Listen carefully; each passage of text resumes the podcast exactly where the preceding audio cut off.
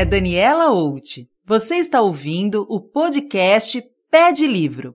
A cada edição, eu vou conversar com um escritor da revista Jussara. Juntos, vamos saber sobre seus projetos literários, quais são seus livros favoritos e receber dicas de leituras. Então, vem comigo? Neide Palumbo é autora do livro de crônicas São Sebastião nos meus tempos de menina, com uma forma muito especial de relatar as tradições do povo caiçara. Ela gravou um CD com histórias inspiradas nos relatos do povo do mar. Essas histórias agora deram origem ao projeto Trebuada, uma série de filmes produzidos em formato de animação, com ilustrações feitas pela artista plástica Isabel Galvanese.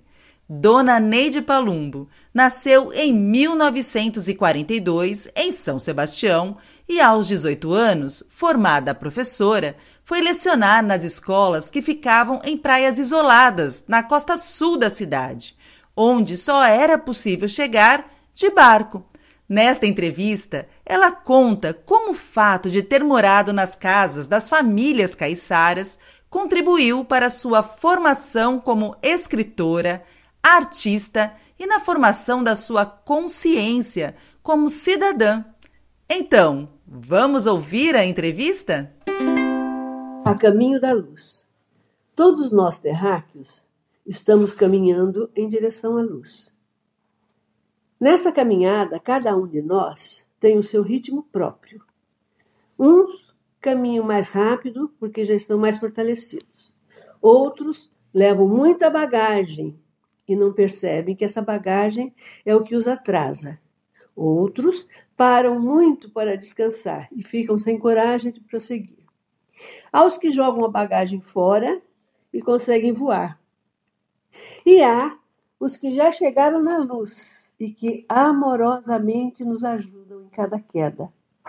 Que cada um de nós tenha olhos para ver e aceitar a ajuda dos que estão à nossa frente e consiga trazer consigo os que estão mais atrasados.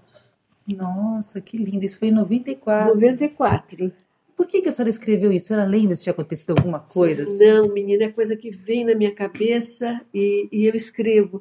Eu escrevi outro dia, só que eu não sei onde está, menina, que aqui é uma desordem, uma história sobre uma, uma africana que veio, pro, veio escrava para o Brasil, né? No colo da mãe, mamando no peito. E na viagem, a mãe morreu. E ela foi criada pela avó numa fazenda de escravos. E daí para frente tem uma história. Agora, de onde me vêm essas histórias? Como que vem na minha cabeça? Eu não entendo. Eu não sei te dizer. Eu sei que eu, aquilo vai fluindo e eu vou escrevendo, sabe? E assim várias histórias eu, eu tenho escrito dessa forma. Mas essas histórias a senhora não publica, né? Não, não, tá tudo guardado. Dariam então vários livros, então várias histórias. Que... Olha, esse aqui foi quando as, as crianças eram pequenininhas, que ah. eu escrevia para elas. A bruxinha que chupava chupeta. A Gabriela e o Bruno, meus netos, né? Esses desenhos aqui então, na capa. Eu que faço. Você que faz também. que gracinha. Não é? Olha como é antigo. Isso aqui daria, já tem livrinhos, né? Infantis. Não é? A Gabriela já fez mais de 30, o Bruno também já. Uhum. Então, esses livrinhos têm cerca de 30 anos que, são, que foram escritos porque eu escrevia para eles, né? Uhum. Eles gostavam de escutar história e vovó, claro, estava disponível para contar a historinha. Ai, que fofo! ah, então esse desenho, ai, essa letra, essa letra também da senhora é bonita, né? É bem letra assim, de professora. De professora, né? Eu fui professora há 25 anos. É. Ai, que graça! É muito engraçadinho, né? Se a senhora mostrar isso aqui para a Bel, ela vai querer que a senhora publique um livro, tenho certeza. Nossa, tem que, tem que. E a história tem um fundo de verdade. Por exemplo, essa cabilha era a gata da Gabriela. Né? Ah. Então eu punha coisas assim que aconteciam no dia a dia deles. Aí, os dois chupavam chupeta, e às vezes a chupeta, a chupeta sumia, e eles choravam porque não tinha chupeta.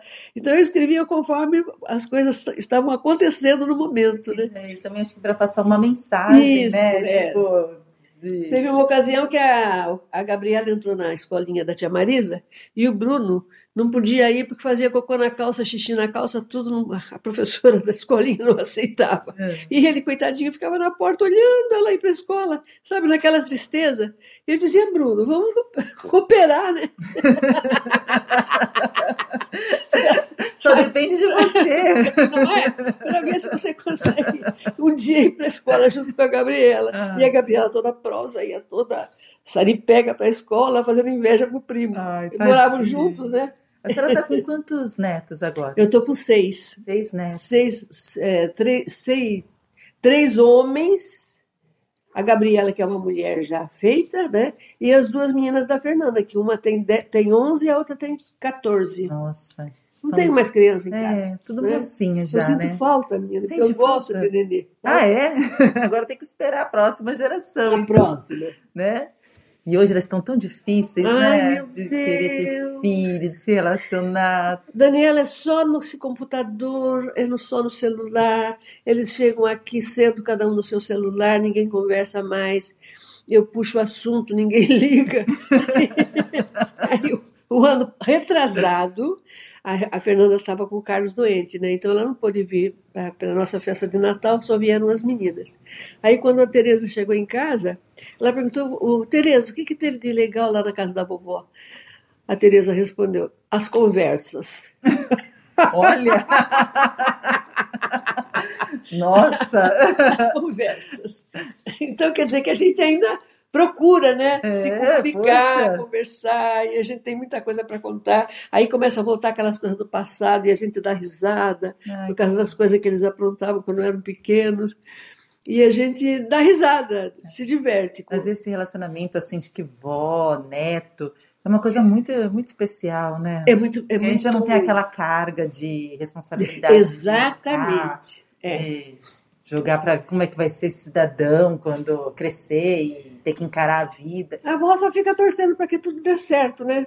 Mas esperando qualquer coisa também, né? Uhum. E aceitando as coisas que acontecem, para não trazer sofrimento para a gente, né? Então, o que tiver de ser, é. Eu acho que eu tenho essa maturidade também, né? Exatamente. não adianta ficar também dando soco em ponto de faca, tentar mudar a personalidade, a pessoa já nasceu de um jeito e você impor um outro jeito. Eu já tenho a sabedoria, né? De... Eu acho que isso é que a gente saber viver aceitar as pessoas como elas são, né? aceitar as situações, esperar o melhor, né? ter esperança. Né, que tudo vai se ajeitar, como diz o Chico Buarque. Uma hora vai, uma se, hora ajeitar. vai se ajeitar. Né? Então, a vida é, é, uma, é um contínuo aprendizagem, né? uma contínua aprendizagem, e a gente vai levando da melhor maneira possível e com muito humor, porque se você não tiver humor, minha filha, você acaba chorando à toa, né? Porque não está fácil o que nós estamos vivendo, tá né? Mesmo, né? ultimamente. Então vamos ser bem-humorados e agradecer que a gente está viva, né? Na minha casa, só o Marcelo que ficou doente, ficou internado, tudo, mas já está bom, graças a Deus, né? E na, na minha família, do, dos, os meus irmãos também, todos ficaram doentes, mas já sararam, estão bem. E a gente vai torcendo que as coisas melhorem, né? Vacina já. É, já estão tomando aí, estão com essa tá promessa que ainda, até né? setembro, né? Dia 15 vão vacinar todos os adultos, né? Ai, tomara, vamos ver, tomara, vamos guardar, né? Mas está muito devagar. Muito devagar. Você vê os países aí, todo mundo já se vacinou. Já se vacinou. Nós estamos nessa lero-lero. Pois é, mas vamos aqui vamos, falar de literatura. A senhora ainda está escrevendo bastante crônicas? Olha, as crônicas que eu, que eu escrevo, talvez nem todas eh, sejam publicáveis, porque são muito assim do meu dia a dia, as coisas que eu sinto. Eu não sei, talvez mais tarde, um dia, né? Mas assim, para jornal, para revista, a última que eu escrevi foi aquela que eu fiz para o Jussara, né? Uhum. E depois disso eu não escrevi mais não, assim, para publicar. A senhora me mostrou esse caderno de 94. Quantos cadernos que a senhora ah, tem? Ah, eu tenho uns 10. Mesmo? Tem tudo cheio de coisa que eu escrevo e às vezes é, é ficção, às vezes é coisa que eu estou sentindo, eu ponho no papel. Eu acho que quando você está, por exemplo, com um problema, você está matutando aquilo, aquilo está na tua cabeça. Se você escrever, aquilo some da sua cabeça. Você já entregou já colocou no papel. Então, para mim, ler e escrever é um negócio tão mágico que sempre fez parte da minha vida. Quando eu fiz cinco anos, meu pai me colocou na escola, uma escola particular, né? Uma professora particular, porque ele queria que eu soubesse ler e escrever. E eu aprendi. Com Bom, cinco anos? Com cinco anos. E com seis anos eu já estava entrando na escola, na escola é, no primário, né? Já sabia ler, já sabia escrever quando eu entrei na escola, né? Porque tinha professora particular. Papai tinha o maior orgulho de eu saber ler e escrever. Com três anos eu subia na mesa do bar e fazia discurso. Viva Júlio Prestes, viva o Partido Comunista Brasileiro. Aí o pessoal que estava no bar dizia, Zeca, você toma cuidado com essa menina, porque você vai acabar sendo preso. ela fazendo propaganda do Partido Comunista. Aí papai dizia, menina, uma criança de três anos, quem é que vai se incomodar com isso? Ela nem sabe o que está falando. Mas... Mas eu já gostava de fazer discurso. Mas a senhora teve quantos irmãos? Nós somos cinco. Ah. E eu era mais velha. Hum. E o papai tinha um bar na Rua da e Praia. tinha outras meninas? Tinha... Tinha, tinha. Eu tive só um irmão, um homem, né? Uhum. Agora já é aposentado, já foi morar no Nordeste. Mas, e as outras todas mulheres, mas eu era mais velha. Mas, de todas as, as minhas irmãs, eu era mais, vamos dizer assim, atirada. Porque a mamãe era uma pessoa muito metódica. Ela queria todo mundo dentro de casa.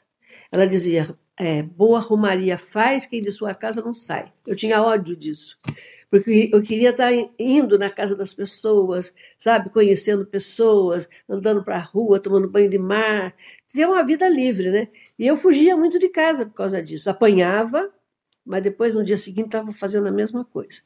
E depois que eu fui mãe de família, eu tinha um lema que as minhas crianças, sabendo ler, escrever, andando de bicicleta e sabendo nadar, pode soltar no mundo que elas se viram. Porque eu, eu acho que é a base. Você sabe, você sabe ler e escrever, você sabe andar de bicicleta, você sabe nadar, o resto é fácil.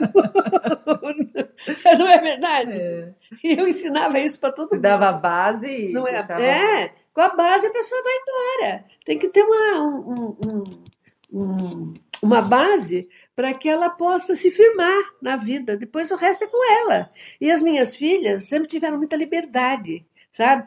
Não pelo pai delas, que ele também era metódico, mas eu dava liberdade para elas, in- independente do que o pai queria ou não queria. Às Ah. vezes elas disseram, mamãe, eu quero ir no cinema em São Paulo. Pode ir, minha filha. E eu ia no, Olha. no cartório, tirava uma autorização para elas viajarem, com 12, 13 anos. É. E elas iam para São Paulo e Você voltavam. não tinha medo, assim, que acontecesse alguma Não coisa? tinha, menina, eu entregava a Deus. Eu queria ser uma mãe assim. Eu sou toda medrosa. Eu não sou, eu não era. Agora sou, porque já estou mais velha, já estou medrosa, mas nesse tempo, eu não sei se eu era inconsequente ou, ou se eu queria mesmo que as meninas tivessem liberdade para saber viver. Porque se você é tolhida, se você vive dentro de casa com o pai e a mãe lhe tomando conta, você nunca aprende a, É a viver. Né? Você É. tem que enfrentar as coisas. As, minhas filhas saíam para nadar, para velejar, para passear de bicicleta, saíam, eu não sabia nem para onde estavam indo. né? Mas também a cidade era pequena. Né? É, era uma outra época. Era uma talvez, outra né? época. Naquele tempo todo mundo conhecia todo mundo. Mas esse tudo. seu jeito arrojado, então acho que a senhora puxou mais o seu pai, né? Meu pai, que a mamãe não gostava. Nossa, ela, ela me batia quando eu fugia. Uma vez eu fui no Zimbro, numa canoa motor, junto com a família do Dr. Carlos. Que eles Onde tinham- era o Zimbro? O Zimbro era entre a Praia Grande e o Barequeçaba, uma praia pequenininha que tem ali, e era propriedade do Dr. Carlos e do seu Severino Ferraz, do, que era dono do cartório. cartório. E eles iam saindo da canoa motor para ir para Rio de canoa motor, Nossa. ah. porque a estrada era muito ruim, né? E eu embarquei na canoa e fui, Sem avisar. sem avisar. Quando chegou na hora de vir embora, eu me toquei, né? Puxa, hoje vai ser. Hoje eu apoio até o céu da boca. Mas quando eu cheguei em casa, a mamãe já estava sabendo que eu tinha ido. Ah, Aí, cidade pequena. graças a Deus, eu me livrei da surra. Nossa. Mas o seu pai também gostava de contar histórias? Gostava. Nossa, o papai comprava muito livro, sabe? E os livros que ele lia, geralmente romance, né? ele contava em casa, na hora de dormir. A gente estava sempre junto para escutar a história, as coisas que ele contava e os livros que ele lia. Aí eu, curiosa, né, criança, mas queria ler livro de adulto. Acabava lendo os livros que ele lia também, né? E não, não lia quase livro de criança, eu lia mais livro de adulto, porque era o que tinha em casa. E aprendia muita coisa, né? Lendo coisa que não era para minha e idade. Ele contava assim como? Ele era um homem assim que fazia tipo, ele era sério na hora de contar ou ele fazia, imitava a voz? Não, ele era muito engraçado. Ele, ele, ele, ele teve uma vivência em Paraibuna. Ele era de lá, né? De Paraibuna. E o pai dele era um homem que não, não valia nada, sabe? Era jogador, era mulherengo e tudo. E com 10 anos de idade, a mamãe, a vovó botou ele para trabalhar numa, no armazém para ter um dinheirinho. Né? Aí o que, que o vovô fazia? Ia lá no armazém para tomar o dinheiro dele. Nossa! Aí o, o, dinheiro que ele ganhava no fim de semana, o vovô tomava. E aí ele ia atrás para ver o que, que o vovô ia fazer com o dinheiro, porque boa coisa não era. Né? Uhum. Aí uma vez ele seguiu o vovô e encontrou o vovô jogando na roleta. Aí olhou para ele e falou: Jogando com o meu dinheiro, hein, pai? Nossa. Nossa, ele saiu voando atrás dele. Mas ele correu tanto, tanto, tanto para não apanhar, correu, correu, correu. Quando chegou numa cerca de arame farpado, ele segurou na cerca e voou para o outro lado. Sim. E o pai dele bateu com o peito no, no arame e desistiu da, da perseguição. Essas alturas ele ficou dois, três dias fora de casa, fugido, né? Para não apanhar. Né? Porque aquele tempo era. Os pais eram violentos com as crianças, né? Batiam mesmo. O meu avô batia até na minha avó, sabe? Não, uhum. não valia nada. Depois a minha avó se separou dele e mandou ele rodar mas não dava bons exemplos para as crianças. Mas as crianças, os filhos dele, que eram 11, todos se deram bem na vida.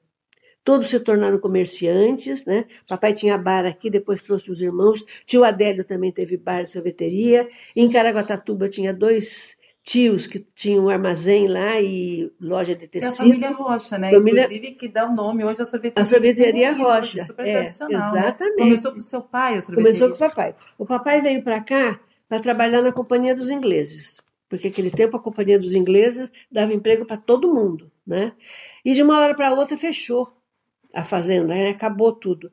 Aí ele foi para Caraguatatuba, abriu um bar lá, mas aqui em São Sebastião estava abrindo a, a, construção do porto, estava começando a construção do porto. Aí ele pensou, bom, em São Sebastião é que está correndo dinheiro, né? Que em Caraguatatuba não tem nada. Uhum. Né? E a máquina que ele comprou para fazer sorvete também a, não, não conseguia movimentar lá em Caraguatatuba, porque a energia era muito fraca. Ah, Aí ele queria trazer a máquina para cá, mas aquela ponte do Porto Novo era de madeira. Uhum. E ninguém queria trazer a máquina de sorvete para atravessar Devia na ser ponte. um trambolhão, né? Era toda em mármore, era toda em mármore. Tinha assim, uns 3 metros de comprimento em mármore, né? Porque tinha todo lugar de depositar o sorvete, tinha a máquina onde fazia o, o sorvete, e tinha o motor, e tinha uma parte que tinha uma geladeira. Tudo na mesma, na mesma peça.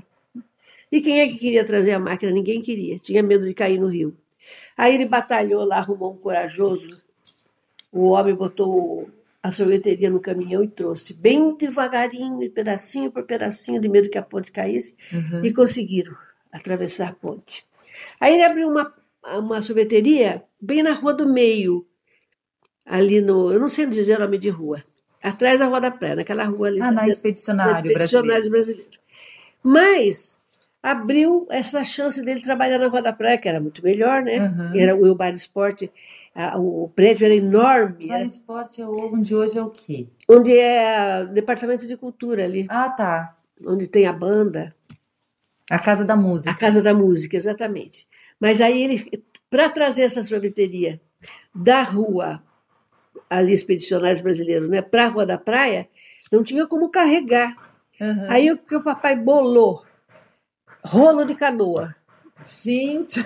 Rolo colocou um monte de rolo de canoa por baixo da máquina e vieram rolando a, a, a sorveteria até chegar na Rua da Praia, até chegar ali no Bar Esporte. Ali é, foi o lugar que mais. A senhora escreveu um livro sobre a sua infância, não é? Escrevi, é São Sebastião do meu tempo de menina. É. E você sente saudades do seu passado? Olha, eu acho que eu tive uma infância maravilhosa. Então, é claro, a gente tem as boas lembranças, né? As, a cidade de São Sebastião não é a cidade de hoje. era aquela coisinha pequenininha. Todo mundo morava ali naquele centro. Era na Rua da Praia, na Rua do Meio, na, na rua que chamavam a Rua da, da, ali do hospital. Era Rua Nova, chamavam Rua Nova. Rua Nova. Rua que Nova. é, na- é a rua é, onde fica ali a Igreja Matriz. É, Rua Nova. E, e ali onde mora, em frente ao hospital, era considerado um sítio. Uhum. sítio. Então tinha ali o sítio do seu Giacomo, depois tinha o sítio do seu Emílio Orselli, que é onde é agora o Semar, né? Uhum. Era o sítio do seu Emílio Orselli. Então a cidade era, era um, era um cuí, era uma coisinha. Pequenininha. Pequenininha.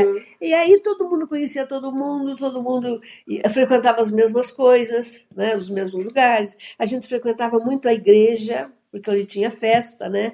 A festa de Santo Antônio, a festa de São Sebastião. Eh, Tudo era na igreja. As folias de reis, as folias do divino. Era uma coisa muito gostosa, né? É muito simples, ao mesmo tempo muito gostosa. Você não via na rua uma pessoa pedindo esmola.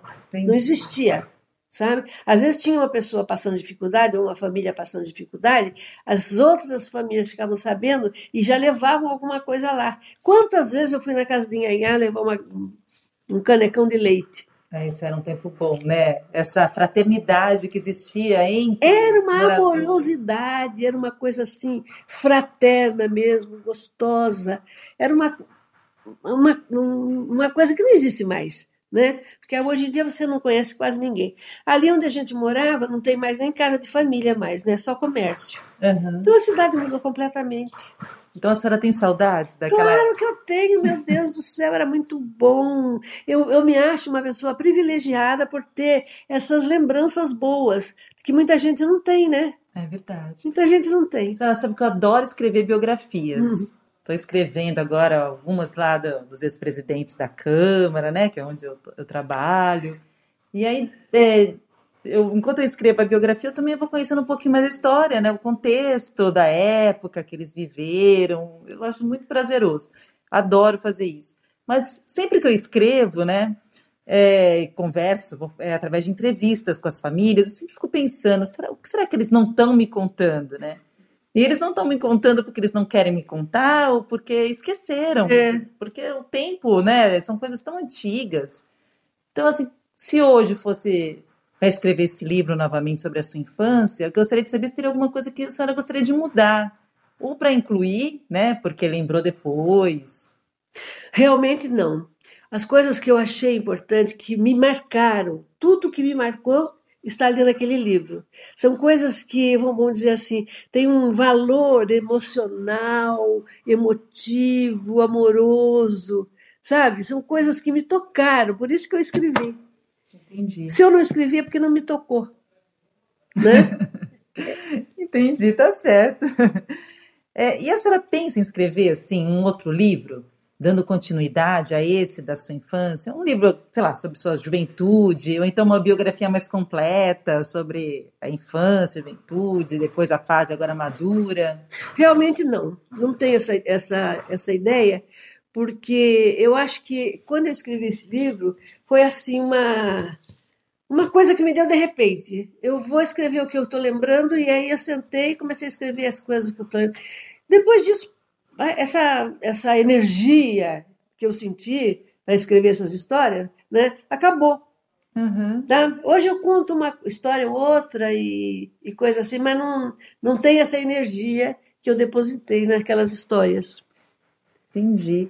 Bom, aos 18, quem sabe alguém depois, sei lá, né, Demorda. né, vem escrever. A senhora gostaria que isso acontecesse? Ah, gostaria, claro. Gostaria. Sabe que eu escrevo essas biografias e eu adoro quando eu publico e as famílias. Porque tem muita gente, assim, que, sei lá, bisneto, tataraneto, são pessoas muito antigas, É. né, que eu escrevo. E que não conhecem, não- Conhece. a história do, do, do seu familiar, a importância que ele teve para a cidade, né? Mas você vê a importância da escrita, que se não está escrito, morre. Né? Aham. Se não está escrito, morre. Então você pôr no papel aquela coisa que você está sentindo, aquela emoção, aquela lembrança que você tem, é uma coisa muito boa e muito importante. Nesse livro que eu escrevi, São Sebastião no meu tempo de menina, não tem nada que não seja verdadeiro. É, é tudo mesmo a verdade pura, como eu sentia quando eu tinha essa idade, né? quando eu era especial, menina. Né? né? Então, coisas que me machucaram, como, por exemplo, quando eu ganhei uma lata de talco e todas as outras crianças ganharam um livro de história, aquilo para mim foi uma coisa muito triste, me marcou muito, né? tanto que eu estou com 80 anos, vou fazer, e lembro disso perfeitamente. Entendi. As festas que se faziam no cinema, aquelas festas de fim de ano, que o grupo escolar organizava, e a dona Verena, a dona Tetê, a dona Maria da Penha coordenavam aquelas festas. É, Para a gente, no, no meu tempo de menina, era uma coisa assim maravilhosa, era uma coisa que trazia uma emoção. Ver aquela menina pulando de dentro de um pandeiro de papel e sair no palco dançando. Gente, aquilo para mim, teve criança que caiu da cadeira. De, de emoção. É, de tão emocionada que ficou, porque uma, a gente achou uma coisa linda, uma coisa muito sensacional. É, eu acho que antigamente, até pela distância, né, que o litoral ficava assim do, dos centros uhum. urbanos, é, as crianças eram mais inocentes, é, não tinha exato. tanto acesso né, a, a, a, essas coisas assim, de cultura. Era mais puro, né? É, mais puro, mais pureza. Era uma pureza incrível. Porque a gente brincava na rua. Quando chegava o mês de janeiro, era o mês dos mascarados. Os mascarados eram os moleques da rua que se vestiam com roupa velha e colocavam um pano na cabeça para ninguém saber quem era. Só faziam um buraco para o olho, né, para poder enxergar, e saíam com pau na mão e esse pau, com esse pau, eles ameaçavam as crianças. Aí, quando vinha, os mascarados eram 40, 50, Nossa. era um bando. Aí a gente gritava: lá vem o bando de mascarado. Todo mundo entrava para dentro de casa, sabe? De medo dos mascarados. Apavorados. Mas aquilo era tipo um jogo, sabe? Era uma coisa que fazia parte da cultura do mês de janeiro. Mês de janeiro e Já fevereiro era mês mascarado, sabe? Entendi. Agora, quem é que faz uma coisa dessa hoje em dia? É. Até Eles mesmo o carnaval hoje ficou meio ah, sem graça, não né? presta mais. Mas a senhora saía bastante no Não, no meu, no, meu, no, meu, no meu tempo de moça, assim, eu era recém-casada, vamos dizer assim. Tinha, já tinha cinco crianças, nas quatro crianças, a Isabel não era nascida. A Isabel perdeu muita coisa porque ela nasceu muito depois, né? A gente fazia o bloco da Blumenthal, porque eu morava lá na rua João Batista Fernandes, que antes de se chamar João Batista Fernandes era a Rua Blumenthal, e nós começamos com uma brincadeira, só comigo e com as crianças. A primeira vez que eu saí com as crianças no carnaval, eu, eu ia na frente puxando samba e as crianças atrás, só a criançada. Porque eu sempre tive muito pano em casa, eu fiz fantasia para a criançada da rua toda. Nossa. Eu fazia é, o bloco de carnaval, fazia um coralzinho com as crianças no Natal, para todas as crianças uhum. cantarem juntas, a, festejando o Natal. Era uma belezinha. Não. É, era uma coisa gostosa, pura, e ao mesmo tempo trazia satisfação para todo mundo. Né? É. Fazia a festa de São João na minha rua, a gente mandava fechar a rua. E... Essa era bem festeira. Ah, então. eu adoro. A festa é comigo mesmo. Adoro dançar, adoro cantar, adoro alegria. Para mim, a vida tem que ser com alegria. A vida sem alegria não presta. E como foi que a senhora, com 18 anos, foi morar numa, nas, nessas praias, na época isoladas, com comunidades tão tradicionais, né? E eram também ambientes alegres assim? Ou a senhora se sentia um pouco. Como é que foi essa experiência? Eu fui para lá, assim, querendo trabalhar né? Trabalhar com criança, eu sempre gostei de criança, né? Sempre gostei de criança e, que, queria dar aula. Então, quando eu, eu, eu fui primeiramente para Maresias e depois para Paúba, eu morava na casa de um pescador lá em Maresias e participava de tudo na, na comunidade, né? Primeiro eu, eu levei uma tesoura e e resolvi cortar o cabelo das velhas todas, aquelas velhas de virote. que eu achava bonito, cabelinho curto. E as velhas tudo de birote, do domingo à tarde, iam lá para a casa da dona Ermelinda para cortar o cabelo. Eu cortava é, vestido para elas costurarem à mão, porque não tinha máquina, ah. né?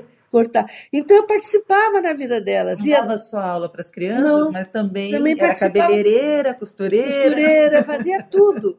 E, e participava da, da, da, por exemplo, Dona Ermelinda, a dona da casa que eu morava, ela de vez em quando matava um sabiá e botava no arroz. Só que o sabiá era para mim, ela escondia dos filhos. Nossa. Neide tem um sabiá para tu no arroz. Sabiá? Sabiá, menina. Olha só, comia sabiá. Hoje em dia eu penso, meu Deus, que loucura, como é que eu podia comer sabiá? Mas. Mas você sabe por quê? A comida era peixe no almoço e peixe na janta. Então a gente tinha muita vontade de comer uma carninha. Entendi. Meu Deus. Se fosse hoje, hein? Tá Nossa, se eu dava cadeia. Eu dava cadeia. Mas eles pegavam tatu, paca, jacu, sabe? Era uma festa comer uma coisa diferente. E na venda vinha uma carne seca do, do Rio Grande do Sul, que era a maioria da carne era uma gordura grossa, assim, amarela, hum. e, e Dona Ermelinda fazia no feijão.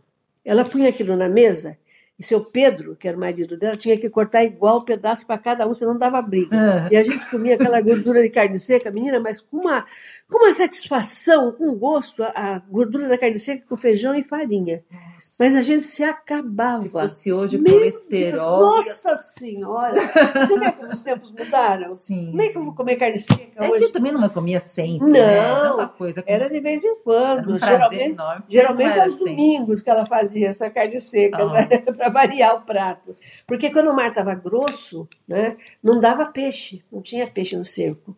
Então a gente tinha que comer peixe seco, né, com batata doce ou com mandioca, lá o que tivesse, feijão e farinha. Feijão e farinha não faltava, era todo dia tinha feijão e farinha. E essas variações, carne seca e peixe seco. Mas eu gostava, eu me, me entrosei na, na família, sabe? Era como se eu fosse de lá. Durante quanto tempo que a senhora ficou lecionando nessas praias? Maresias? Maresias em Paúba foram seis anos. Depois eu vim aqui para a cidade e trabalhei no Henrique Botelho bastante tempo. E me aposentei no Henrique Botelho. E quando foi que a senhora resolveu começar a contar esses causos caiçaras, que eram as histórias que você ouvia, né? Exatamente. Como eu conversava muito com esse pessoal, eles me contavam muita história do dia a dia, né? E aquilo foi ficando na minha cabeça. E também como eu tenho um jeito assim de criar Hoje em dia, eu não sei o que foi que eu criei, o que foi que eu escutei, eu misturei tudo, porque faz mais de, faz, isso aí faz mais de 30 anos. De 30 né? Anos. Então, aquilo foi, na minha cabeça, foi crescendo, foi tomando vulto. Então, eu tenho bastante histórias que eu conto e realmente eu não sei de onde vem, porque esqueci. não sabe se foi quem contou. Eu não sei se alguém contou, não sei se eu inventei, eu não sei se eu misturei coisas que eu penso com as coisas que eu escutei, não sei mais. E a senhora se recorda como foi a primeira apresentação desses causos? Como que aconteceu? Foi na Praia Grande. Na Praia Grande foi está fazendo o quê? Uns, uns 25 anos, por aí sabe? Mas esse grupo que eu, que eu trabalhei com essas histórias era do São Sebastião Tem Alma. Ah. E depois acabou São Sebastião Tem Alma, né? E eu me juntei com a Yara e com o Luiz Fernando. Então agora nós fazemos só nós três o show. É um show praticamente novo que a gente está fazendo agora, só com histórias que a Yara, que tra uhum. trabalhava com pesquisa também, né? Trabalhou é, músicas locais de, da Ilha Vitória, lá da, do Boiçucanga, da Costa Sul, e a gente juntou tudo, juntou. Aí colocamos cirandas, colocamos a dança do caranguejo que sumiu, né? não existe mais. Né? Eu, não, eu, nunca, eu nunca nem vi uma dança do caranguejo, que não é do meu tempo. Mas antigamente, quando as, as pessoas ainda eram católicas e não tinha esse negócio de, de crente, né? as pessoas faziam um baile em casa. Uhum. Então a porta da, da frente, né, que a gente chamava, a sala da frente era a sala do baile. Tirava ah. tudo que tinha na sala e fazia-se o, o, o, baile. Quando o baile estava para terminar, que a dona da casa já estava cansada e queria que todo mundo fosse embora, ela mandava tocar a ciranda. Toca a ciranda. Aí tocava a ciranda, aí o pessoal juntava os pares, dançavam a ciranda, é. né?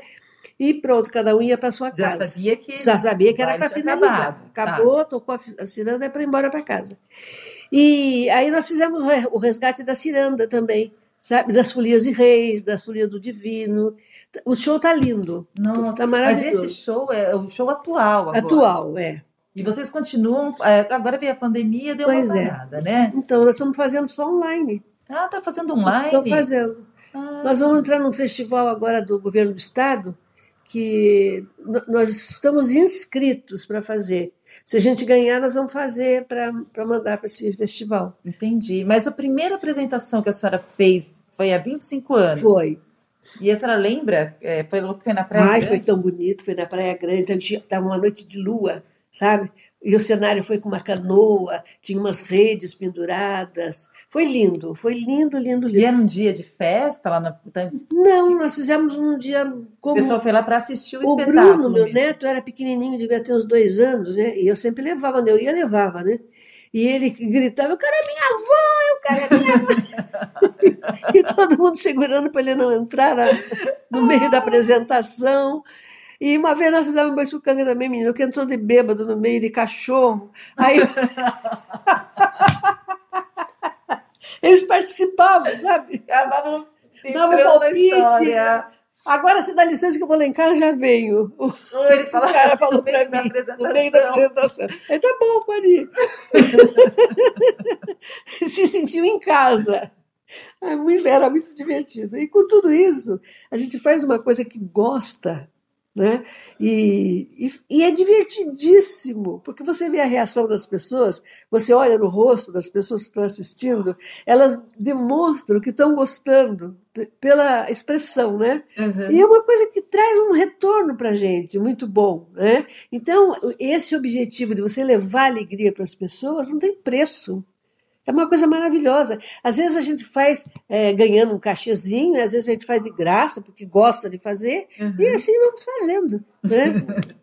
Ainda bem, né? Ainda bem. Que bom que a senhora tem, tem feito esses shows que são muito legais. Também faz com que a- a- essas histórias que elas não caiam no esquecimento, No né? esquecimento. É uma forma de resgatar a cultura caiçara também. Principalmente o linguajar. Né? Sim. Porque o linguajar. É, a, a Fernanda morou uns, uns tempos no Bonete. No Bonete, não, no Paúba. Eu confundo o Paúba com o Bonete, porque é, são as du- os dois lugares que eu tenho referência, sabe? Uhum. Às vezes eu vou falar Paúba, falo Bonete, vou falar Bonete, falo Paúba. Mas a, a Fernanda morou, morou no Paúba, e aí passou uma pessoa na rua e perguntou e gritou: "Ô, Maria! Maria! O marido respondeu de lá de dentro: Maria não está. Aí passou uma outra pessoa que era de lá do local. Maria! Ele, Maria viajou, foi para o Boiçucanga, não bota hoje.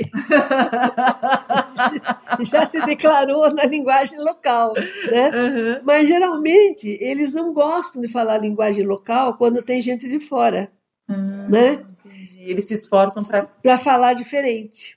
Então morre, né? A linguagem morre. Até isso que eu ia mesmo comentar agora, porque uma vez eu lembro que a senhora comentou comigo que a senhora gravou um CD com essas histórias e nunca pensou em, em colocar ele num, num livro, escrever, né? Por razão realmente do sotaque, Do porque sotaque. ia perder essa, essa, essa linguagem, né? É, aí a, a minha pergunta é assim: eu sinto assim que hoje as pessoas elas não reservam muito tempo para conversar. Não existe mais esse esse bate-papo, né? Essa conversa fiada. Até hoje mesmo, em vez de falar pelo telefone, as pessoas ficam me dando mensagens pelo celular, né? Com preguiça, não sei de falar, ou é, às vezes a pessoa não tem tempo e não sabe o quanto o outro vai demorar para responder. E aí a minha pergunta é, na sua opinião, né? Qual a importância da oralidade para manter as tradições? E se a senhora acha que nós corremos o risco hoje de nos tornar uma geração sem histórias? Quando eu era menina, as mulheres, as mães de família, né, colocavam de noite as, as cadeiras da calçada. E os vizinhos vinham conversar. Então não tinha hora para acabar. Era a hora que dava sono, a gente ia embora para dentro de casa dormir. As crianças deitavam numa esteira. Deixa eu, vou- posso fechar a porta aqui? Vamos dar uma paradinha, porque tá um barulho. E aí eu vou ter com medo de sair na coisa. Mas Vai sair? de porta aí. Só se eu pedir para ele, para ele parar um pouco, não? Ah, se a gente diminuir aqui, ó. Fecha aí. De repente dá aquela, né? É, que? Será que eu melhor? acho que melhora, está tudo fechado. Tá. Então, pronto. Vou repetir, né? Repete. Quando eu era menina, as pessoas colocavam cadeiras na calçada para conversar à noite. E não tinha hora para acabar. Sabe, era aquela conversa gostosa que não tinha fim. E as crianças deitavam numa esteira na calçada com travesseiro e ficavam ouvindo Aquele ouvir história, ouvir as pessoas conversarem, era uma coisa tão agradável e devagarinho ia trazendo um sono gostoso. Então, na hora que as mães entravam para dentro de casa, tinham que levar as crianças no colo, de pé sujo para dormir. Olha só que memória. Porque ficavam ali escutando histórias, escutando as pessoas conversarem. Agora, onde que você vai botar a cadeira na porta? Ninguém põe. Como que você vai fazer visita para as pessoas se elas querem ver a novela? Não tem como. A televisão foi que matou todo essa, essa, esse costume de se conversar. Né? Porque hoje em dia você liga a televisão, fica, fica vendo, fica assistindo e não conversa mais, não tem mais assunto, né? não tem aquela, nem, nem aquela fofoca de vizinho, que quem brigou, quem apanhou, quem correu. a gente às vezes não sabe nem é, nem quem é nosso vizinho. Não sabe. Não sabe. A gente está isolada, cada um dentro da sua casa. Pelo, começou pela televisão, agora com a internet, então, minha filha, todo mundo só vive grudado em, em, em internet, grudado em computador, em celular. E a senhora acha que isso a gente corre o risco, como eu falei antes, de se tornar uma geração que não, não tem histórias? Ah, eu acho, eu acho realmente, porque não, as pessoas não, não, não se comunicam. Né? O que a gente sabe na, na, na, televisão é a história de gente que a gente não conhece, história de político, é a história de crime que está acontecendo nas cidades. Não tem outra coisa na televisão, só tem isso. Né? É ou as bobajadas que os políticos fazem, ou a, o crime, roubo e, e matança e essas coisas. Só tem isso na televisão né? Ou as novelas, que não deixam de ser uma história. Eles brigam tanto por essas coisas, por esses políticos, que eles nem conhecem, nem né? conhecem. Estão num partido de coisas que Mas são não é. distante, que não tem nem como a gente saber de fato. E né? eles estão se lixando para nós, né? É. Então, a gente tem que levar uma vida independente dessas coisas. Procurar viver o melhor possível, viver com harmonia, ter harmonia dentro da família, que eu acho tão importante, né? Agora as pessoas brigam pelo celular, brigam por e-mail. É mesmo. Bom, agora nós vamos começar o segundo bloco do podcast, que a gente já começou assim, né? Disparando, conversando. Aí acabou. Faça muito as bom, perguntas. Muito bom. Esse segundo bloco chama O Escritor e o Livro. Então eu gostaria de saber qual o livro que, que marcou a sua infância. Na minha infância, realmente, eu não tinha livros, porque a gente não tinha assim, dinheiro para gastar em livro. Né? Uhum. As histórias que a gente comprava, às vezes eu comprava ali no bazar da Dona Noêmia, eram uns, uns livrinhos bem pequenininhos assim, com a letrinha tudo verde e as figurinhas tudo verde, era uma coisa sem graça, sabe? Então eu lia aquelas historinhas, mas não tinha aquela empolgação de, de ler um livro colorido, um livro que empolgasse a criança. Né? Naquela história que eu conto do meu diploma, do, da festa do meu diploma, do diploma do grupo escolar, eu conto que eu ganhei uma lata de talco e todas as outras crianças ganharam livros de histórias lindos, coloridos, mas era uma coisa que eu não tinha acesso, sabe? Eu não tinha acesso a livro. Eu escutava do papai as histórias que ele contava dos livros que ele lia. Então eu acabei criança lendo livro de adulto. Tá sabe? Não tinha assim, não, não, eu não lia Monteiro Lobato, essas histórias que todas as crianças gostam de ler, né? Lia livro de adulto. E livro de adulto? Teve algum livro assim que. Ah, o papai gostava muito de livro espírita. Então ele leu uma vez A Vingança do Judeu, que é uma história bem interessante, né?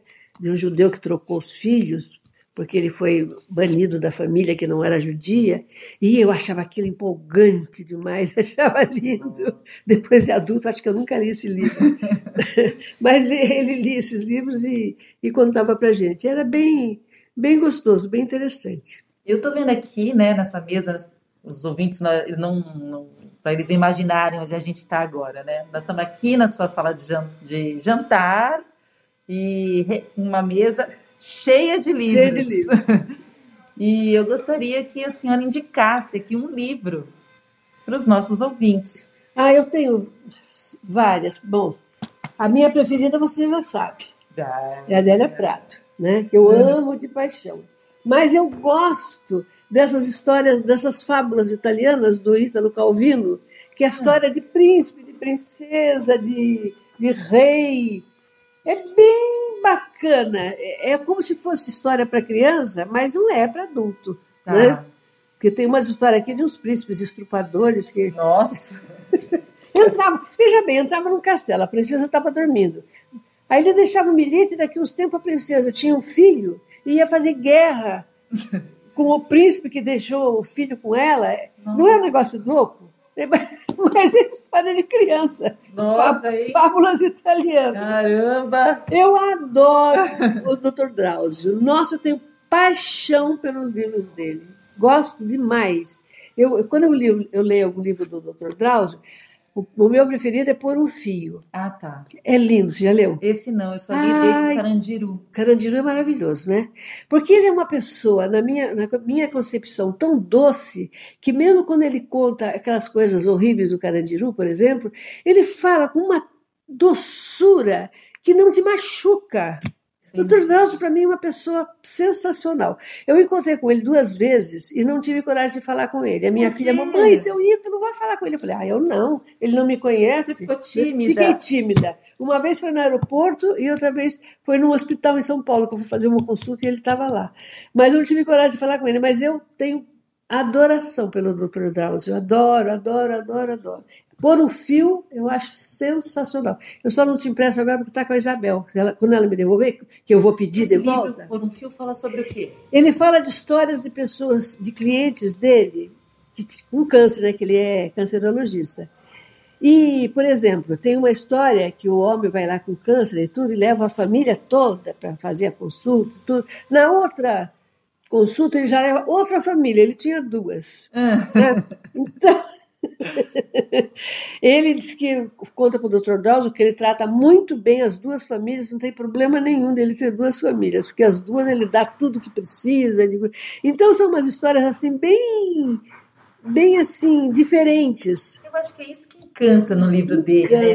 Porque ele não faz questão de mostrar um ser humano como um ser humano assim, sem defeitos. Exato. Ele mostra o ser humano como ele é, né? Com as suas imperfeições, com as suas que, que é com as suas individualidades. Exatamente. Que ninguém é perfeito, e o que né? não anula, né? Porque você ser o que você é, não quer dizer que você. Eu penso assim, né? Que nem todo mundo é de todo mal, nem todo mundo é todo bem. Todo mundo tem o bom e o bem Sim, dentro de si, tem, né? Tem, eu acho que ele mostra isso, né? Esse, isso eu acho que é bem legal. Este livro aqui eu acho sensacional, Palavras de Poder. São três volumes, sabe? São é. filósofos modernos, né? Que dão entrevistas para ele, para o autor. Esse. Como é o nome dele? Eu estou sem óculos. Ele é o Lauro Henrique Isso. Ele, ele pegou a, as, as entrevistas dessas pessoas e escreveu. São três volumes, escreveu esses, mas são sensacionais tem assim muita mensagem boa, sabe? Sim. Eu gosto de livro que me traga alguma coisa boa, que me traga uma mensagem que me faça bem, que me, né, que me faça sentir melhor. Uhum. E os livros esotéricos que eu leio, né? Que são eu leio todo dia alguma coisa boa. Uhum. Esse aqui, por exemplo, tá até com a capa. A senhora que Olha, fez essa capa? Foi. Lindo, lindo. Esse livro aqui, tem, acho que tem mais de uns 20 anos. É Mensagem de Maria para a sua família. Essa mulher é americana e ela recebe mensagem de Maria. Nossa. Sabe? Então, como ela não é católica, no começo ela refutou um pouco, falou, mas eu não sou católica, por que, que a senhora está me dando essas mensagens? Ela falou, porque eu não quero essas mensagens só para uma religião, eu quero para o mundo inteiro, para todas as pessoas. Não interessa a religião A, ou B ou C, Deus não tem religião. Né? Eu quero fazer o bem para, para o mundo, e nessa época que nós estamos vivendo, as pessoas precisam de uma palavra, de um incentivo, de poder melhorar como pessoa. Porque a obrigação de cada ser humano é melhorar a si mesmo primeiro, porque senão ela não pode fazer mais nada. Uhum. Se ela não se melhorar a si mesmo, como é que ela vai ajudar os outros? É verdade. Né? E qual é a sua relação com a religião? Eu não tenho religião. Eu acho que todas as religiões são fantásticas. Eu, então eu estudo um pouco de budismo, eu estudo uh, tudo quanto é religião. Para mim não existe religião ruim. Entendi. Né? As pessoas é que não entendem a religião e interpretam de maneira errada. E agora, a senhora está tá lendo algum livro específico assim? Eu estou lendo. Eu também tem vários aqui. Já falou que lê esse aqui todo dia. Eu leio esse aqui todo dia. Leio um pouco da Adélia Prado, né, que eu amo. A Adélia Prado é a sua escritora favorita? É a minha, minha escritora favorita. Por que, que a senhora gosta tanto assim da Adélia Prado? Porque a Adélia fala as coisas que eu penso. Parece que sou eu que estou escrevendo, entendeu? Uhum. Quando eu leio uma, um poema da Adélia, eu falo, puxa vida, é isso! É, é a minha realidade. Né? Por isso que eu gosto da Adélia. E eu gosto dessa Clarissa Pincola Estes, que ela fala muito da feminilidade, das, da, do problema das mulheres. Né? Esse livro aí, ó, Libertem a Mulher Forte, o amor de mãe abençoada pela alma selvagem. Ela é fantástica também, eu já li vários dela. Ela, é, ela que é autora desse livro também, Mulheres que Correm com que os correm Lobos. com os Lobos, é. Esse Muito aqui acho que foi o primeiro que ela escreveu. Mas eu, eu esse aqui eu acho fantástico. É, Entre Dois Amores. É, é uma história verdadeira de uma mulher que teve uma fazenda na África. Tem um filme também. Ah, estou até vendo aqui que tem os atores. É. Aqui. Lembra dele quando era bonito? Sim. É, é o Robert Redford. Redford, exatamente. Ele faz o papel do, do principal no filme. Uhum. Mas é muito bom. O, a, a, maneira que ela conta. É um romance? É um romance. Mas ela, ela viveu isso aqui, não é inventado. Ela vivia, vivia no meio dos africanos. A autora? A autora. Ela viveu no meio ah, deles. É a história dela. É a história dela. É sensacional. Olha que lindo. Esse, Isaac Dinensen. É, Entre esse, dois amores. Então, mas isso aqui não é o nome dela verdadeiro. Ah, não? Não. É, porque é uma mulher que escreve, né? Uhum. E ela tem esse pseudônimo, né? De Isaac Dinnes. Eu acho que na época que ela escreveu esses livros, as, as mulheres não, não ficavam famosas escrevendo livros. Então ela quis. Eu estou pegando até esse gancho, né? Porque a senhora mostrou esse livro aqui da Clarissa, que também é um, um, um livro de empoderamento. Empoderamento da mulher. mulher. É. E agora a gente está tocando nesse assunto da, dessa mulher que teve uma vida super. Maravilhosa. Cheia de aventuras né? Totalmente diferente, mas na hora de escrever usou um pseudônimo masculino. masculino. senhora acha que hoje nós, como é que está a questão da, da, do feminino hoje? Acho que as mulheres hoje estão mais. Eu acho que hoje em dia as pessoas as estão valorizando mais a feminilidade e a gente está podendo crescer mais no contexto mundial. Porque veja, a, a, a vice-presidente dos Estados Unidos é uma mulher. Gente, ela ainda vai ser candidata a presidente na próxima eleição. Né? Ah, é? Vai. Uhum. Então, então, nós tivemos uma presidente brasileira mulher, né? Sim. Então, eu acho que a mulher está menos se empoderando. Eu acho que nós estamos vivendo um momento bom para a mulher, né? E tem tanta mulher famosa e de valorosa e guerreira, né? Trabalhando nesse momento. É no mundo inteiro. Com certeza. Isso aí é, é uma conquista, uma né? Conquista. Uma que não... Uma conquista, porque a gente deixou de ser aquela que tinha a boca, a boca fechada e não podia falar nada, né? Agora abrir a boca e falar as coisas que pensa e as coisas que precisam ser ouvidas. Com certeza, né? com certeza. Bom, é, recentemente, é, um grupo formado por educadores, artistas, acho que tu juntou a, a senhora, ou eles te procuraram, eu não sei como é que foi, eu vou saber agora, para fazer aquele projeto Treboada, que significa. É, como é que é? Trovoada. Trovoada, é, né? É. Treboada era a maneira que se falava trovoada, né? Então nós pusemos o um nome típico, treboada, e, e, que vem a ser o nome do cachorro, que é um cachorro, é uma coisa que é uma das histórias principais, vamos dizer assim, da coletânea de histórias. E como é que aconteceu esse projeto? Como então, encontro, quem, quem me convidou foi a Isabel Galvanese, que para mim é uma mulher fantástica, uma vencedora, é uma mulher maravilhosa, é uma mulher competente, é uma mulher muito querida, sem dúvida, né, que a gente uhum. ama e valorosa, poderosa e escritora, ilustradora, editora da editora revista Jussara. da revista Jussara. Olha só quanta coisa que ela é, né? E é jovem ainda, né? Uhum. E eu admiro muito, muito, muito, muito o trabalho da Isabel. Inclusive, ela tem uma, uma escultura na Roda Praia que é baseada numa história do meu livro, né? Ah, é? Qual?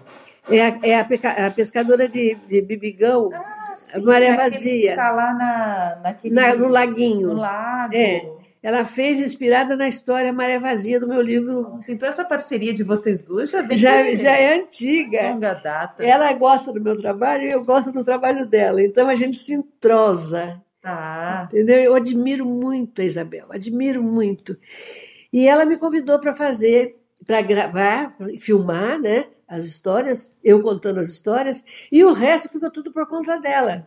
Né? Então, ela arrumou um cineasta, ela arrumou uma ilustradora lá da Austrália, não sei das quantas, e, e ela está animando as, as, figuras e o trabalho ficou fantástico. Ficou mesmo, que eu vi os filmes, eu amei. São quatro filmes maravilhosos que ela fez. Agora está fazendo o quinto, que é a Grace Kelly. A Grace Kelly. Que ela está fazendo. É divertidíssima essa história também. É maravilhosa, né? Que é a história da, da menina que vai embora para.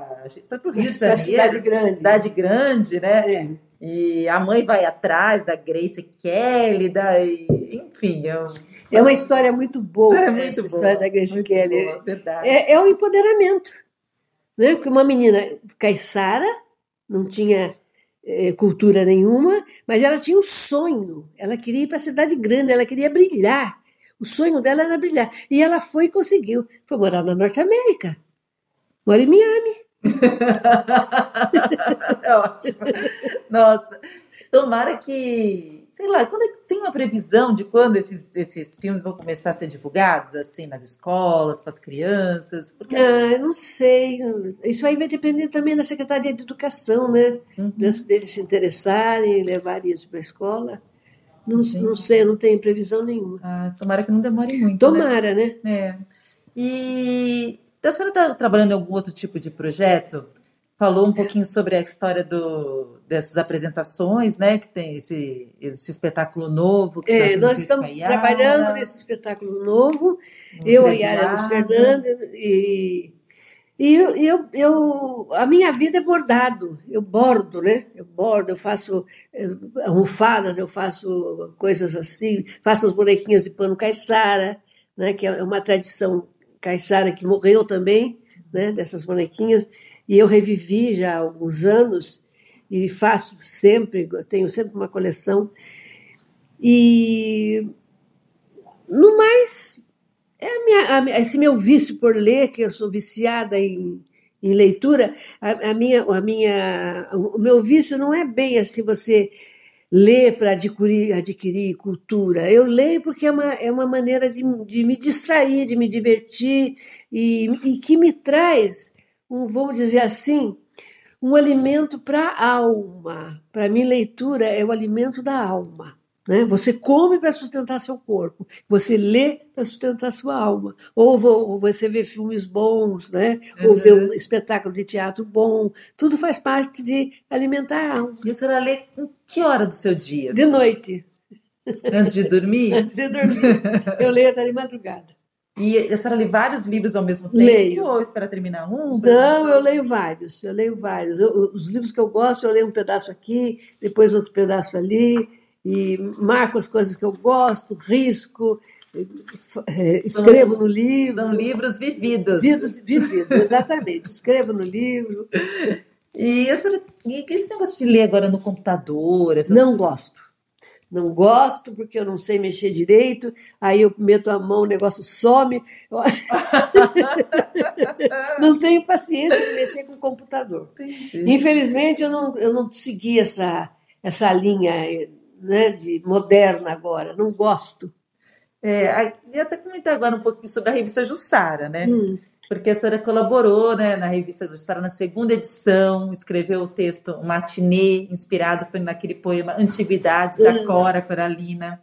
Antes de escrever para Jussara, é, você já lia a, a, Cora? Era uma leitura que você gostava de fazer? Eu, eu olha, eu quase sei de cor as coisas da Cora Coralina, porque eu há muitos e muitos anos eu ganhei o livro, esse livro aqui, é este, né? Poemas dos Becos de Goiás, Histórias Mais. Eu já li mais de 300 vezes. Esse livro aqui é um livro que eu, eu amo. E tem esse aqui, que eu não sei ah. se você já ouviu falar, Minha Vida de Menina, da Helena Morley, que para mim é sensacional. É a vida de uma menina de 1800 e pouco. em numa cidade de Minas Gerais e ela o pai dela falou para ela o seguinte: em vez de você estar falando com as pessoas, escreva, escreva, escreva. Então ela fez um diário. Quando ela ficou velha e teve os netos dela, os netos falaram: vovó, mas tem que publicar isso aí, isso aí tá maravilhoso. Aí ela publicou. Esse livro já foi traduzido em inglês, em francês, sabe? Fez o maior sucesso na época e virou filme. Eu já vi, eu já, eu já li, inclusive, numa, num grupo de escrita que eu participo, hum. foi um dos livros que a gente estudou lá. É, Mas não é sensacional? É maravilhoso, é Nossa, sensacional. eu adoro. Tem coisas que eu uso de palavreado que eu copio do livro, como a avó dela dizia, forte coisa. eu copio, sabe? Mas eu acho sensacional. Amo esse livro, Nossa. já li mil vezes. É ótima leitura mesmo. Não é ótima leitura? De menina, de, de Helena, Helena Morley. Morley. Maravilhoso. Olha, está na décima oitava? É. Décima oitava edição a senhora tem tantas histórias escritas nesses cadernos, mais de 10 cadernos. Eu acho que daria para a gente. estar tá fazendo um livro. Está fazendo um livro, né? Eu, tô, eu tenho um caderno, que não, agora não sei onde está, que eu escrevi vários, várias lendas da cidade, hum. sabe? É, da, de São Sebastião, a lenda do, do Pontal da Cruz. Mas são, são histórias que eu eu, eu, eu crio ali em cima daquela lenda alguma uma coisa diferente, sabe? Talvez um dia isso ainda seja publicado ah, e saia como livro, né? Vamos tomara, ver. Tomara. Não, eu não acabei de escrever ainda, eu acho que escrevi umas 10 ou 15 histórias, mas tem mais história para escrever. Nossa, que legal. E uma pergunta, essa aqui foi até a Isabel que pediu para eu fazer. Ai, vai lá e pergunta para mim. Porque assim, a cada edição nós na revista Jussara homenageamos uma escritor, um escritor, né, da brasileiro, né, clássico aí da brasileiro. Ela pediu para perguntar qual escritor que a senhora gostaria que nós homenageássemos na revista. O do mês de agosto já está definido. É. Ah, não vou falar não, é surpresa. é, a gente faz um suspensinho é. assim, né? Gostoso, né, para a pessoa ficar criar aquela expectativa mas já definimos. Ah, agora, o próximo a gente não definiu ainda. Bom, para mim é Adélia Prado. Você sabe que eu adoro, né? Uhum. Então, a minha, a, minha, a minha opção é a Adélia. Ah, legal. Tá bom, vou levar para ela então. e agora, para finalizar, eu fiz tantas perguntas aqui para a senhora da sua vida, seu trabalho, todo o seu universo literário. E agora eu queria dar oportunidade, se você quiser fazer uma pergunta para mim, né, tiver alguma curiosidade ou sei, alguma dúvida, o que quiser perguntar. Eu quero perguntar assim, o que foi que te levou para esse para essa coisa de cultura, de ler, de escrever, de ser interessada em editar uma revista, por exemplo? Ah, eu acho que eu sempre gostei de, de ler e de escrever. De ler eu, é uma coisa muito assim. Como foi que eu descobri que gostava de ler? Né? É. Foi bem engraçado, porque eu, eu, brincava muito quando era criança no quarto da minha mãe. Então, o quarto da, era uma casa muito pequenininha lá no BNH do é. Pontal, né? Dois quartos tal. Mas no quarto dela, quando eu estava brincando, aquele lá era um universo gigante, porque eu podia ser qualquer coisa, né? Eu podia ser professora, jornalista, policial. Então, eu brincava de tudo ali. Aquele, aquele espaço pequeno era assim. Era o mundo. e numa das brincadeiras, eu é, tinha uma hora de dormir. E eu deitei na cama dela, né? Fingindo que ia dormir e tal. E tinha um livro, um romance, acho que era Júlia, Sabrina, alguma coisa assim. E eu peguei esse romance e comecei a ler. E não conseguia mais, esqueci tudo, esqueci brincadeira, esqueci Descobriu. tudo. Descobri. O problema é que estava faltando várias partes. Uh! Era um romance que estava completamente despedaçado, sabe? Assim, não tinha fim. Eu fiquei louca querendo saber o fim, procurando pela casa as outras páginas. Eu nunca mais achei, mas a partir daquele momento. Despertou a curiosidade. Sim, eu lia muito romance, eu gosto de histórias de romance, histórias assim bonitas também, né? E aí começou ali. Aí eu não continuei lendo. Quando chegou na época da escola, tinha aquelas uh, aulas de literatura, né? Então era a minha aula preferida. Eu lia todos os livros, eu lia todos, o Guarani, o Curtiço, qualquer coisa que chegasse na minha mão, né? Dom Casmurro. E eu percebi que os meus colegas não tinham o mesmo interesse. Então, é, eu, eles pediam, eu li, eles sabiam que eu ia ler, e depois pediam para eu fazer um resumo. Resumo. Para todo mundo. É. Aí um dia eu cheguei para ir embora da. Cheguei, assim, eu, eu ia de van para a escola. Quando eu cheguei na, na van, ia ter prova desse livro. Quando eu cheguei, o chão estava cheio do resumo que eu tinha feito. Hum. Quer dizer, meus amigos, além de pegar meu resumo, ainda fizeram xerox para para todo mundo. Todo mundo. Aí quando eu cheguei lá, o professor cancelou a prova. Falou, não, não tem condição. E eu fiquei me sentindo super mal, assim, fiquei bem, bem triste, assim, porque eu percebi que eu, o meu comportamento também estava prejudicando todo, mundo, todo é. mundo, né? E aí eu comecei a fazer diferente. Em vez de fazer resumo, o que, que eu fazia? Antes da prova, eu reunia com eles em roda e contava a história. Ah. E contava a história do livro entendeu? Aí, aí, cada um que escrevesse como quisesse. Sim, né? aí tinha um que tinha lido também, complementava, e, e, e eu passei a fazer dessa forma, né? Então, aí minha mãe, percebendo esse meu jeito, ela que sugeriu para eu fazer jornalismo. Então, acho que uma coisa acabou é, levando a outra. Levando a outra, é.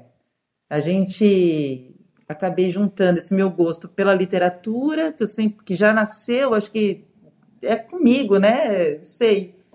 E eu só fui aprimorando com as descobertas que eu fui fazendo, né? E com o jornalismo, então. Juntou cheguei tudo. aqui na, na Jussara. Foi assim. Que né? bom. É, é uma coisa que eu gosto muito, assim, me identif... é, faz muito feliz esse projeto. Ai, mas não é bom, menina? A gente tem uma coisa assim que faz bem pra gente. É. Não é? Maravilhoso. É isso. Obrigada, dona Eu Neide, pela entrevista. Foi muito bom estar aqui com você nessa tarde. Saber um pouquinho mais sobre a sua história. A gente já tinha conversado outras vezes, não é a nossa primeira é, vez, né? É. aqui, é. né? Mas é legal porque a gente pode se aprofundar mais é. nas perguntas. Conforme a gente vai conversando, a gente vai dando um passinho mais à frente. À frente, né? E foi muito bom saber as dicas de livros, conhecer mais sobre o seu universo literário. Muito obrigada, viu? Eu que agradeço. Você acabou de ouvir o podcast da revista Jussara. Pede livro. Acompanhe nossas redes sociais para saber tudo o que acontece no universo da literatura e das artes. Para terminar, eu vou chamar a nossa música de encerramento, Pede Livro, composta e cantada por Sônia Lopes. Até o nosso próximo encontro.